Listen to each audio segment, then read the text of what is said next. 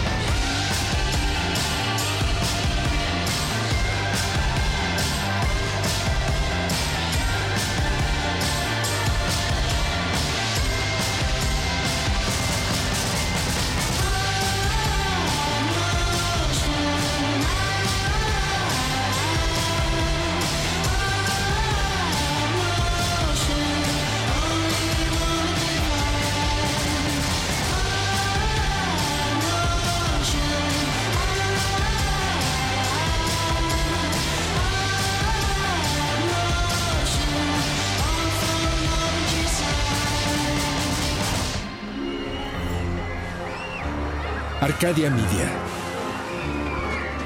Elige tu lugar en este carrusel.